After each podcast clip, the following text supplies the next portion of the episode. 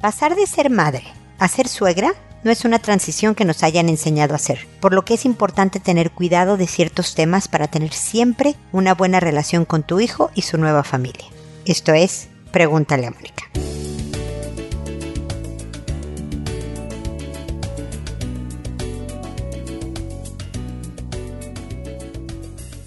Bienvenidos amigos una vez más a Pregúntale a Mónica. Soy Mónica Bulnes de Lara. Como siempre, ya lo saben, feliz de encontrarme con ustedes en este rol de suegra que llevo viviendo hace buen rato. Porque desde luego siempre empezamos a decir que somos suegros cuando nuestros hijos empiezan a tener novio o novia en la adolescencia generalmente. Pero se formaliza tu papel de suegra cuando tus hijos verdaderamente se casan con otra persona. Pero lo bueno es que como empezamos desde que eran más chicos, desde que eran adolescentes, a esto de compartirlos con otras personas, desde luego en la adolescencia tienen mucho más interés de sus amigos que de nosotros, y si luego está el novio o la novia, pues también vamos a pasar a un tercer lugar, ¿no? La novia, los amigos y luego nosotros. Entonces empezamos a tener un entrenamiento hacia lo que es compartir el hijo, hacia entender que es lo normal que debe de suceder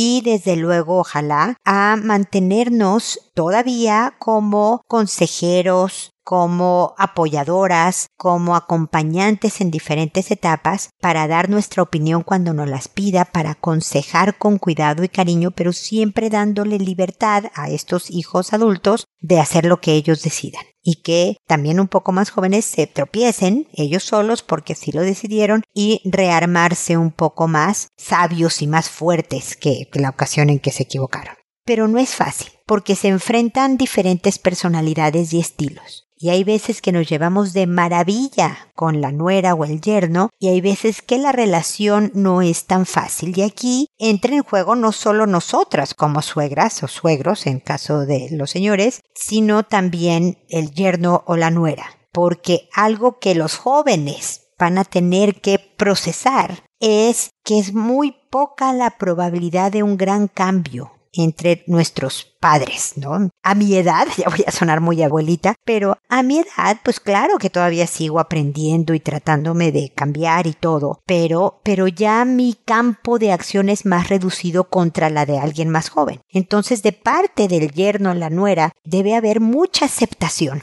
y debe de haber sobre todo una negociación con la pareja, con el, esposo o la esposa, para ver cómo vamos a manejar particularmente suegros difíciles. Obviamente que los que son fáciles pues no hay problema, ¿no? Porque los suegros y suegras fáciles se mantienen a raya, son más prudentes, son agradables para estar, entonces puedes convivir con ellos sin problema. Son los que son más difíciles en donde yo como nuera o yerno tengo que aprender a moverme con inteligencia emocional y desde luego negociando con mi pareja las convivencias como van a ser y lo que yo espero de ti, lo que tú esperas de mí, etcétera, etcétera, con la mayor sinceridad posible para que de verdad puedan hacer un plan de acción. Si tú me dices cosas de mi mamá que a lo mejor sí son ciertas, pero que no me gustan y yo me pongo, no, ¿cómo se te ocurre? Pues es mi mamá y te aguanta. No voy a llegar a nada que sea productivo ni para mi relación de pareja ni para nuestra relación con los padres. Pero si estoy dispuesta a escuchar y a aceptar ciertas cosas y aunque a lo mejor no me encante la idea a establecer negociaciones de convivencia que sean beneficiosas para los dos con consideración de mi esposo o mi esposa. Porque lo que yo haga para llevarme bien con mis suegros depende, digo, es más dirigido hacia el bien de mi pareja que de los suegros en sí mismos, desde luego. Pero por el otro lado, nosotros, los papás de estos jóvenes que están casados y que están empezando su vida y luego ya tienen hijos y todo eso, es bien importante aprender cuál es nuestro papel y el lugar que ahora ocupamos en la vida de los hijos. La familia del hijo o la hija es su pareja y sus hijos si ya los hubiera. Esa es su familia. Nosotros ya somos familia extensa y deben de estar en un segundo lugar. Cuando yo le doy prioridad a mi familia extensa contra mi pareja, pongo en riesgo mi misma relación de pareja porque el otro o la otra se van a sentir desplazados cuando lo que tú creaste es una nueva familia. Entonces es bien importante saber que yo ya soy su mamá, pero ya no lo cuido, ni lo educo, ni le digo cómo son las cosas como cuando tenía siete años. Me debo de hacer a un lado y procesar también, así como los yernos y nueras tienen que procesar y aceptar los estilos de los suegros, nosotros tenemos que procesar esto de que van a hacer cosas que no me encanta, que yo los haría diferente, es que yo ya sé porque tengo más años y más experiencia como ellos no saben que yo les puedo ayudar. Estás en segundo lugar en la medida en que todas las partes colaboren a que de verdad se construya familia, todo va a funcionar bien. Pero desde luego los suegros debemos de dar ejemplo de aceptación, de consideración, de hacerte un lado, de soltar y una serie de cosas para también pues que el yerno o la nuera estén más motivados a decir, mira, sí, veo que mi suegra está haciendo un esfuerzo, déjame, yo hago también el mío. Ojalá sea así porque de verdad se harán ambientes mucho más tranquilos, ambientes mucho más seguros para todos y desde luego la alegría va a ser prioritaria en estas convivencias. Ese es mi comentario inicial, espero que les sirva para que construyan también ustedes familias con sus propias gentes. Saben que me pueden comentar, opinar, mandar el caso y todo esto a www.preguntaleamónica.com en el botón de envíame tu pregunta y yo gratuitamente y de manera anónima les responderé. También siempre los invito a mis redes sociales, a Instagram, a Twitter, a Pinterest, a LinkedIn, a la red de su preferencia, ahí estoy para seguir escuchando ideas diferentes sobre crecimiento personal, relación de pareja o educación de hijos.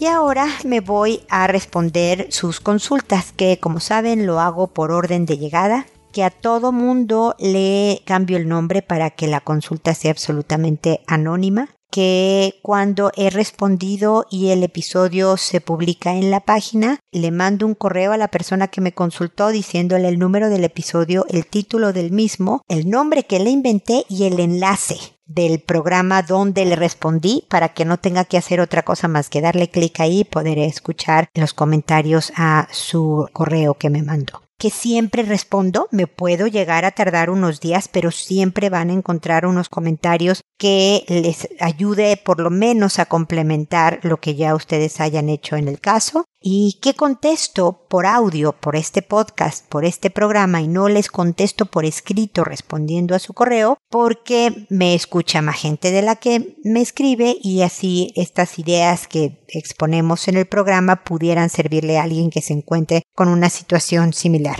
Recuerden siempre que aunque responda una consulta sobre relación de pareja o sobre hijos, todas mis respuestas tienen fundamentos de relaciones interpersonales, de comunicación, de inteligencia emocional que pueden servir indistintamente para diferentes tipos de relaciones. Así que, pues espero que todo sirva. Y listo, una vez explicada la estructura del programa, me voy con Berenice el día de hoy que me dice, buenos días, mi querida Mónica. Después de mucho tiempo te vuelvo a escribir, en realidad muy agradecida por todos los consejos para mejorar mi vida y la de mi familia. Hoy te comento que al fin acabé mi carrera. Estoy ya tramitando mi título y el siguiente paso es ascender en mi trabajo. Y siento que ahí me he detenido, autoevaluándome. Sé que me está costando ser buen líder. Sé los significados de esta palabra y eso quiere decir transmitir a mi equipo 17 personas pero no sé si soy yo o son ellos. Mi trabajo es supervisar a servicio al cliente y cajas, por ejemplo. A mí me gusta ser muy responsable siempre. Nunca he faltado a mi trabajo y son cinco años que ya tengo ahí. Pero tengo personal a cargo que sí le gusta faltar, porque tuvo problemas familiares, que su hijo está enfermo, que ellos están enfermos, pero no van al hospital o a, a certificarlo. Llegan tarde, entonces me toca a mí decidir si aceptar o no un permiso y muchas veces sí lo he aceptado, pero siento que ya se han acostumbrado. Además, en el momento que trabajan, no cumplen con su protocolo de atención, por más que se los repito siempre. Cuando estoy observando, lo hacen, pero cuando voy a realizar alguna gestión, dejan de hacerlo. Y ahora tengo un personal que es más rebelde y se me complica hablar con él o decirle que está haciendo mal al llegar tarde o a faltar. Semanalmente yo les llevo algún caramelo o dulce incentivando su trabajo, pero siento que ya ni eso me ayuda a que mejoren. Y pues sabemos que hay indicadores que cumplir y al final a quien observan la gestión es a mí. Espero puedas ayudarme con alguna de estas ideas, ya que también quiero que mi personal aprenda a tomar decisiones, ya que este trabajo me consume porque hasta el día de descanso y en mis vacaciones me llaman para algún tema operativo. La verdad es que siento que trabajo sin descansar. Asimismo, cuando mi personal me solicita alguna consideración en el horario, a veces demoro mucho cuadrando el horario, pero cumplo en darles lo que me solicitaron, y ya no sé si hago bien o hago mal. Espero que no sea mucho contexto. Nuevamente miles de gracias por escucharnos a miles y miles de personas. Gracias a ti, Berenice, por consultarme sobre diferentes temas. Y mira, fíjate tú cómo yo acabo de decir que, aunque conteste de hijos, se aplica a, a, otros miembros de la familia y demás, también aplica en el trabajo. Es inteligencia emocional, es relaciones interpersonales y tú lo estás viviendo claramente porque al igual que ser padre de familia, papá, mamá, Berenice, y que tenemos como papás, mamás, ser valientes y de repente caerles mal a la gente, como supervisora, como jefe de estas personas, pues hay veces que tienes que ser la mala de la película, porque efectivamente este no es un campamento, tu trabajo de diversión, en donde se da el mínimo indispensable. Este es un trabajo y solo las personas responsables y motivadas van a salir adelante como líder definitivamente el hacer equipo que vaya más que, que llevarles un caramelo o algo, organiza como convivencias con un tema de trabajo. ¿No? A lo mejor que una vez al mes hagan una pequeña reunioncilla a la última hora del trabajo, a primera hora, en la primera media hora después del trabajo para en donde se haya convivencia, en donde se haya galletitas y café y todo, pero que se va a hablar de un tema y de tal forma que empieces a hacer equipo, no solo para que nos llevemos bien, que es muy agradable trabajar donde hay un buen ambiente, pero también en donde el enfoque esté en los resultados que es lo que se espera en el trabajo. Si tú y yo vamos a ser amigas, además del trabajo perfecto, después del trabajo nos vamos a tomar un cafecito y a conversar, pero durante el trabajo es el desempeño el que cuenta. ¿Ok? Entonces, algo también importante, eh, Berenice, es que tú has sido muy responsable y no faltas y más. Parte del liderazgo es no solo aceptar que la gente no va a hacer como tú las cosas. ¿Te acuerdas que acabo de hablar de cómo ser suegra y entonces hay que aceptar que van a hacer cosas distintas a las que tú haces? Pero sería bueno que hicieras un ejercicio de qué es lo que aporta cada uno de tus 17 personas que a lo mejor tú puedes tener, pero esta persona lo tiene más más claramente esa característica de personalidad que es un plus, que es algo positivo para el trabajo, para que también empieces a detectar, mira, sí, falta mucho, este es su defecto, vamos a ver cómo trabajamos en las ausencias, pero mira lo que aporta esta persona. Esto es muy útil y esto, para esto es muy buena. Y entonces tu trabajo también como líder no solo es hacer que las partes buenas florezcan mucho más, sino ir manejando mejor las partes malas. O sea, ser supervisora no es nada más cumplan, ¿no? Sin que yo los esté cuidando como niños, porque no deberías de cuidarlos como niños, pero es también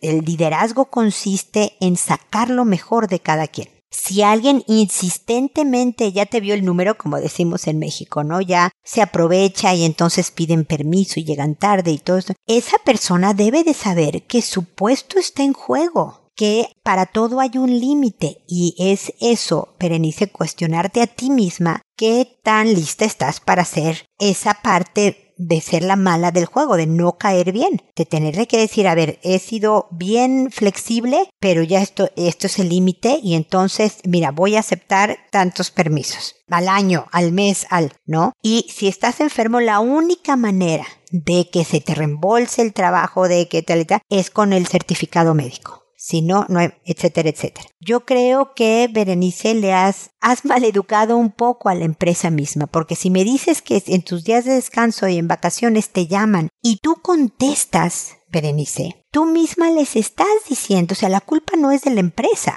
es de quien, o de tus supervisados, es de quien les estás diciendo, puedes hacer esto, puedes llamarme en mi día de descanso, puedes llamarme en vacaciones que yo te lo voy a resolver parte de que hagan cosas por ellos mismos, que crezcan como personas, que maduren como personas profesionales, es que resuelvan cuando tú no estás. Tú estás de día de descanso de vacaciones y haz de cuenta que te metiste al subterráneo menos cuatro y no tienes señal de celular.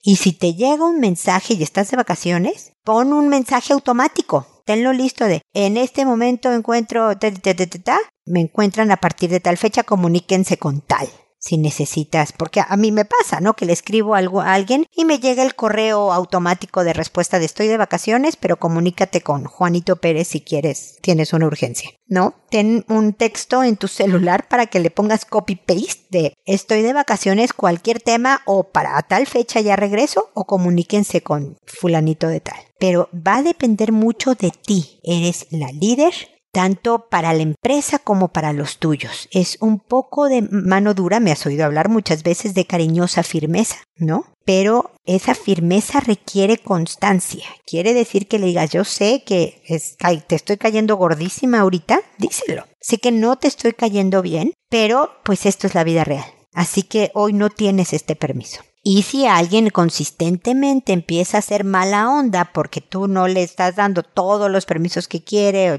algunos sí o no, ninguno, lo que sea, entonces te tienes que cuestionar si el perfil de esa persona cuadra con tu equipo. Así que suerte. Ser líder no es fácil, mi querida Berenice, pero yo creo que lo vas a hacer bien. Seguimos de todas maneras en contacto. Camilo, por otro lado, me dice, hola querida Mónica, antes que nada deseo felicitarte y agradecer el gran trabajo que realizas, te he escuchado por años y ha sido de gran ayuda. Mi consulta es respecto a lo siguiente. Hace unos años, en el 2017, falleció un gran amigo, alguien que consideraba como mi hermano, y siento que me ha afectado demasiado. Antes era que lo pensaba diario y ahora solo unos días al mes. Sin embargo, siento que tengo su pérdida tan honda que no me siento completo. Y en momentos que estoy triste me pongo más triste que él no está. Y cuando estoy feliz también siento ese vacío que no está para compartirlo con él. Mi amigo falleció de una enfermedad y por mucho tiempo estuve resentido con la vida por llevárselo tan pronto. Mónica, ¿cómo podría sobrellevar más su pérdida? A que su ausencia ya no me pese tanto. No lo quiero olvidar, pero sí superarlo y ya no tener esa sensación de que me falta algo. Yo tengo la creencia que cuando me muera voy a estar con él. Siempre digo que algún día lo voy a alcanzar. No te preocupes, Mónica, no planeo hacerlo pronto. De hecho, quiero vivir muchos años. Solo quiero resolver este sentimiento que tengo. De antemano, gracias y mis grandes deseos para ti y tu familia muy amables Camilo y de hecho también Berenice por sus lindas palabras con respecto a mi trabajo. No sabes cuánto lamento, Camilo, el fallecimiento de, de, tu amigo. Se ve que era una hermosa amistad, que es todavía una hermosa amistad que después de 17, 18, 19, 20, 21, pues ya empezando el 22, 5 años de que no está contigo, todavía se siente su espacio que, ¿no? Como el vacío del espacio que ocupaba. Eso hace un gran homenaje a tu amigo. Mira, el duelo no quiere decir definitivamente el olvidar, como bien lo dices, ¿no? No quiere decir que ya no sientas la pérdida de alguien. El duelo es aprender a vivir con esa pérdida. Definitivamente, este hombre dejó un enorme espacio ausente, una, una enorme ausencia y por lo tanto ha llevado tantos años. Has caminado. Tú me dices, antes lo pensaba diario, ahora solo unos días al mes. Hay momentos, mira, mi mamá murió hace pues ya casi tres años, imagínate qué impresión, ¿no? Dos años y muchos meses, diez meses, algo así. Y ahora se está casando mi hija, por eso el tema del episodio. y en esta temporadita pienso muchas veces a mi mamá y todo eso, obviamente no tan a diario como bien dices tú al principio, pero en esta época me dan, le quiero platicar mil cosas de los preparativos del, de la boda. ¿no? Y que yo sé, porque aquí está mi papá, gracias a Dios, y le agradezco mucho, pero mi papá no se entusiasma tanto con los detalles tontos que una mamá te pregunta y, ay, qué padre, y a ver, enséñamelo, y, y todo eso me ha hecho más falta. Así te va a pasar con tu amigo. Va a haber momentos en tu vida que tú digas, chin, no estás, caray. Qué ganas de que hubieras estado, ¿no? Pero, o sea, vas a aprender a convivir con esto. Mi único consejo, Camilo, porque creo que vas bien. Ya lo sé que uno se quiere quitar las emociones que sentimos que nos molestan. Yo sé que no te molesta extrañarlo, pero la nostalgia, el extrañar a alguien, no es algo que nos encante sentir queremos estar con esta persona, no extrañarlo. Entonces nos queremos quitar de encima estas emociones. Pero la única manera que los que ya no están con nosotros sigan viviendo es eso, extrañándolos y pensándolos y haciéndoles decir qué ganas de que estuvieras en este momento que me haces falta. lo único que se me ocurre como una idea es, es no solo que lo sigas pensando y decirle que le sigas hablando en tus pensamientos, pero en pensar cómo honrarías su presencia, ¿no? Su amistad a mí el pensar, mira, esto le hubiera encantado a mi mamá, e, esto se hubiera reído mucho a mi mamá, todo ese tipo de cosas y a lo mejor contárselas a mis hermanas, a mis hijos, a mis amigas, es una manera de honrar su vida conmigo, lo que compartió ella y, lo padre que fue que fuera eh, eh, esta mamá porrista, porque nos echa, nos hacía barra, como dicen acá en Chile, ¿no? Era muy animadora de lo que hiciéramos. Así piensa en tu amigo. No te vas a deshacer nunca de esta pérdida. Y te voy a decir algo un poco extraño, Camilo. Me da gusto, porque tu gran amigo tocó una vida, por lo menos la tuya. Y eso hace su vida significativa y la tuya muy grande porque eres capaz de apreciar a alguien que fueron cómplices y se divirtieron y se acompañaron. O sea, habla muy bien de los dos, Camilo. Lo sigo lamentando mucho. Me da mucho que quieras vivir muchos años, pero se va a resolver de otra manera en un acompañamiento. Aprendemos a caminar con esta ausencia. No se borra definitivamente. Te mando un abrazo grande y espero que sigamos en contacto. Dorotea me dice, por otro lado, hola, felicidades por los consejos que da. Es una persona muy preparada. Le escribo, me urge a gritos ayuda. Ya no puedo. Es tanto lo que tengo que escribir que no me dará espacio. Espero expresar verdaderamente lo que siento y me preocupa. Fui la última de salir de casa. Me casé a los 26. Mis hermanos tuvieron muchos problemas con mi papá, siempre, y se fueron en cuanto pudieron. También me fui, pero regresé, no por estar más feliz y tranquila en otro lado, sino por mi tonta conciencia y corazón de pollo. Me dolía ver sufrir a, mi mamá y terminaba regresando aunque sabía que regresaría otra vez a lo mismo, problemas con mi papá. Con esto parecería que mi papá fue terrible, golpeador, borracho, mantenido y no.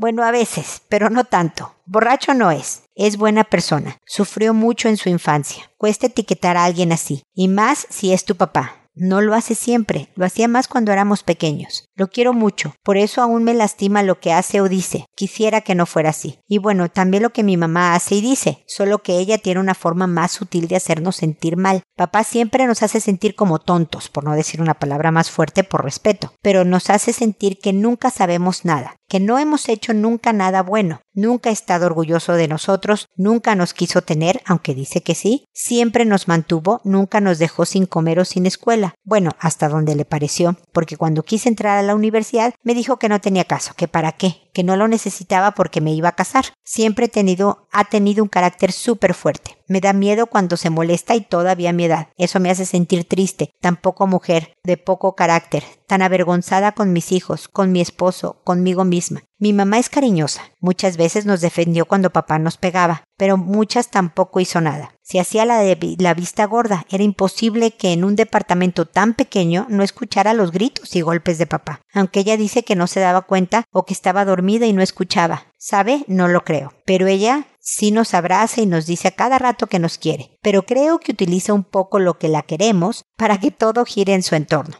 Siento que mamá tiene un afán por siempre parecer víctima de todo, de su diabetes, de su marido, de sus hijos, de su mamá, de sus hermanas, de querer tanto a sus nietos y a todos, que por ello se preocupa tanto y tiene diabetes y en palabras de mi papá por nuestra culpa, todas las anteriores. Tiene eso y además ansiedad, depresión y un día gastritis, otro a la espalda, otra infección de vías urinarias, otros sus dientes se le infectan, otro está tan despistada por nosotros que se le olvida todo, que ya se cayó, etc. Siempre un nuevo problema, nueva enfermedad. A mi papá si le preguntas cómo está mi mamá, su respuesta es delicada, como siempre, con tono enojado, serio, cortante. Espero se entienda con todo esto cuál es mi problema. Ellos viven a escasos metros de mí. Se entiende, Dorotea, definitivamente se entiende y puedo sentir tu agobio, porque pues tus papás son dos personas difíciles, cada una en su estilo. Es una relación tóxica la que tienen ustedes los hijos con sus papás, tus papás entre ellos, etcétera, etcétera, porque hay mucha, me estoy poniendo muy psicóloga, pero mucha codependencia.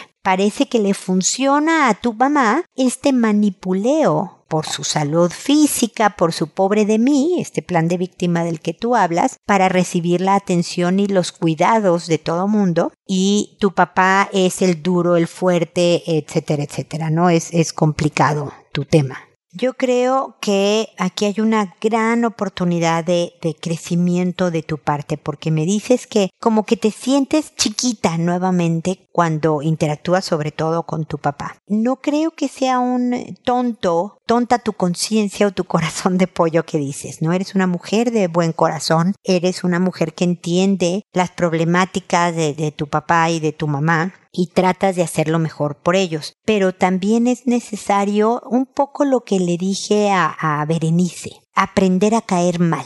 Es necesario que empieces a establecer ciertos límites, que empiece de a poquitos, ¿no? Por ejemplo, en un día medio tranquilo y que tu papá se empiece a alterar, le puedes decir con todo amor, siempre cariñosa firmeza. Mira, papá, cuando me hablas en ese tono, ya no te puedo escuchar, ya me bloqueo. Entonces me voy a ir. Cuando me empieces a hablar en ese tono ya te voy a decir, papá, ya me voy, aunque acabe de llegar. O voy a colgar educadamente el teléfono. Te aviso que esto va a pasar. No, pero ¿cómo se te ocurre? Te quiero mucho, papá, adiós y cuelgas. O te quiero mucho, papá, y adiós y te sales. Empieza solo con esa pequeña, que no es pequeña, ¿no? Prueba de límites. Al principio se van a enojar, qué mala es Dorotea, porque además están muy acostumbradas un poco nuevamente lo que le dije a Berenice. Tú has permitido ciertos tratos porque ahora sí que les diste permiso de manipularte con algo de pobre de mí de tu mamá o de gritonearte de tu papá o lo que sea. En la medida que les caigas mal un poco y qué mal es Dorotea y cómo ha cambiado y seguro fue, ¿no? Mónica, la psicóloga que la malaconsejó. Y después se van a ir acostumbrando a que estás hablando en serio, esto te va a servir, bueno, hasta con tus hijos, me imagino, ¿no? No, no está de broma. Cuando dice que se va a ir, se va. Entonces más vale que yo me controle un poco más. O si no, yo ya voy a saber que voy a perder la visita o la atención o bla, bla, bla de Dorotea. Empieza solo por esa. Dorotea, creo que es bien importante porque te va a dar medio ansiedad el ser como lo que pareciera dura, lo que pareciera poco empática, y claro que no. Haces, le haces bien a tus papás el cuidarte a ti misma y el no permitirles que te hablen mal, ya sea por chantaje o ya sea por gritoneo o lo que sea les haces un bien. Si no lo vas a hacer por ti misma, que sería la prioridad desde luego, hazlo por ellos. El decirles no, no voy a permitir esto. ¿No? Entonces yo creo que eso va a ser un cambio en la dinámica familiar y de ahí podemos ir avanzando en, en más cosas, ¿no? Porque definitivamente tu papá es producto de su crianza, como dices tú, él sufrió mucho y todo eso y cometió muchísimos errores en el Inter. Me imagino que tu papá es de una época en donde pues pegarle a los niños era una buena idea y les pegó a ustedes. Y tu mamá, bueno, me hago la sorda, me hago la ciega, ¿no? Y, y yo no defiendo, aunque todos sabíamos que sí sabías. Se jugó una dinámica ahí muy seria y muy mala. El que tu papá te dijera, hombre, te vas a casar, te van a mantener para qué universidad, pues es esta visión machista, bastante eh, denigrante de la mujer, de que no necesita otras capacidades más que su casa y todo esto. Entonces sí, tu papá es producto de su misma crianza y de su época, pero eso no lo justifica. Y solo va a depender de que tú empieces a hacer cosas que te fortalezcan la espalda para enderezarte más. Ese tipo de, de conductas, como el decir, cuando me hablas así, me voy a ir, de verdad te va, es como hacer ejercicio. Ah, qué flojera hacerlo, pero ya que lo haces dices, ah, qué bueno, soy una persona que hace ejercicio. Lo mismo, al principio te vas a poner ansiosa y qué horror. Y mira, mi mamá no me ha querido contestar el teléfono después de que me fui de su casa y todo esto. Y tú sigue insistiendo en llamarla o de comprarle sus medicinas o lo que necesite que se le va a pasar el berrinche de que a sus ojos, después de no sé cuántas décadas de que está acostumbrada que puede hacer contigo lo que quiera, a sus ojos fuiste una mala hija. Después, poco a poco, te van a tener respeto. Así que, ¿qué opinas de intentar esto, de este solo límite? Cuando me hables así, voy a colgar el teléfono o me voy a ir y lo cumples cada vez, Dorotea. ¿Qué piensas de eso? Si estás de acuerdo, aplícalo y vuélveme a escribir para ver cómo van las cosas, ¿ok? Me gustaría acompañarte en este proceso de hacerte un poco más fuerte y de hacerles un bien a toda la familia, alrededor de toda la familia, ¿ok? Así que seguimos en contacto. Evelyn, por otro lado, me dice, pienso que muchos padres han de pasar por lo siguiente. Le preguntas a tu hijo o hija, los míos son de 23 y de 35, ¿me puedes ayudar o enseñar a usar esto en el computador? Y se molestan porque uno no aprende. ¿Y cómo voy a aprender si me solucionan rapidito y sin pausa para ir aprendiendo? Sin embargo, le pregunto lo mismo a algún sobrino o amigo de ellos y tienen toda la paciencia de enseñar. Luego voy y le comento a sus padres, oye, pero qué bueno es para enseñar al computador. Y sus padres dicen, pero ¿cómo? Si con nosotros no es así. O la otra situación, quieres sentarte a tener una conversación para saber de sus vidas, sus estudios o lo que venga y responden, ¿otra vez? Si ya te conté. O simplemente dicen súper breve algo. Luego viene un amigo a casa y uno a ese amigo le hace las mismas preguntas y nos cuentan con mucho detalle. Al igual que el caso anterior, yo le digo a sus padres, pero qué buena conversación tuve con tu hijo. Y sus padres dicen, en casa no cuenta nada. Son casos que te planteo, no te lateo mucho, para que nos ayudes a mejorar la comunicación o saber cómo plantearles que no es de padres chismosos, sino de linda conversación. Recuerdo que para fines de año tú nos decías que era un buen tiempo para reunirnos y preguntarnos cómo fue este año para ti, qué cosas lindas recuerdas, etc. Y con mi marido lo hicimos. Adivina, me dijeron que no nos pusiéramos nostálgicos, que había que pasarlo bien y esos temas podían dejar la alegría de lado. Evelyn, creo que estás describiendo escenas que todo papá hemos vivido. Yo creo que por eso existe ese dicho de farol de la calle, oscuridad en la casa es un, no sé cómo se diga en otros países, en México así se decía, ¿no? Que decir un encanto con otras personas ya en la casa parece que está de malas o es de pocas palabras o, o todo lo critican. Mira, la verdad es, y eso también lo, he dicho antes y, y, no, no sé si no les gusta a los papás o les da risa o que sientan, pero cuando un hijo es desagradable, en cualquier nivel, no grosero ni respetuoso, pero desagradable porque no te ayudó con el cuidado con el que un amigo lo hace o no te platicó con el detalle que otro amigo lo hace, otra persona lo hace. Cuando un hijo es desagradable es porque tiene la confianza contigo. Se siente tan cercano y tan seguro de tu amor que puedo decirte, no, no te quiero contar mamá, ¿no? Que sabe que lo vas a seguir queriendo igual, que va a seguir siendo prioritario en tu vida. Hay otro dicho por ahí que dice la confianza pesta.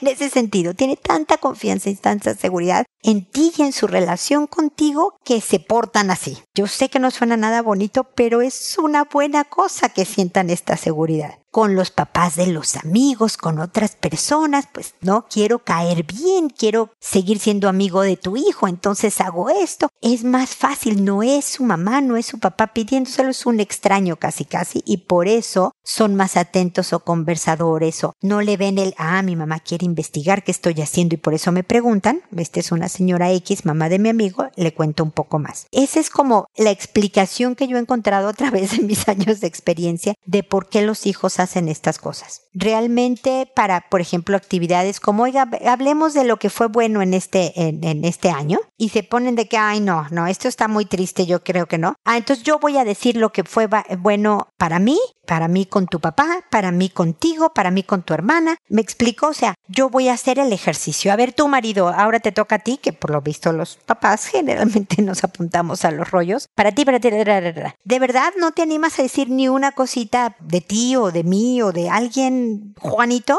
como se llame tu hijo, o tú, Susanita, como se llame tu hija. Entonces, no, no quiero decir, ah, ok, ya acabó el juego. Y sin reproches, sin, ay, yo que siempre estoy tratando de que nos conozcamos y nos más. No, ok, se acabó el juego y sigues con el evento sin problema, ok.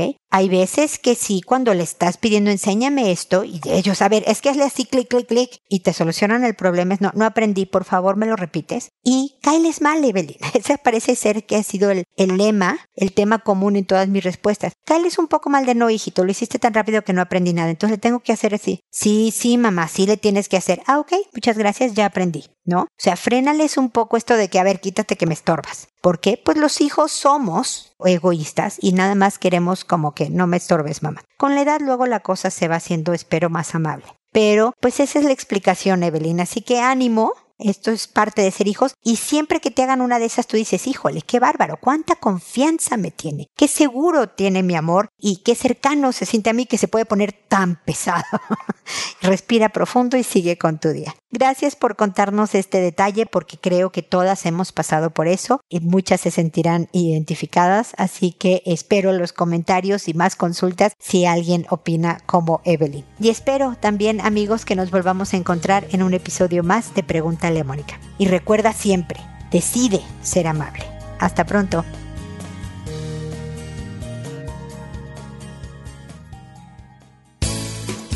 ¿Problemas en tus relaciones?